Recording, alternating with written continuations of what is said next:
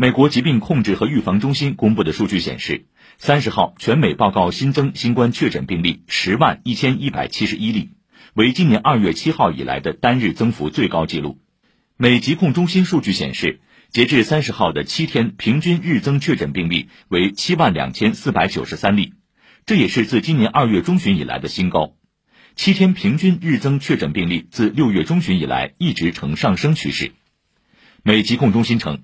德尔塔毒株会继续成为美国主导型新冠变异病毒，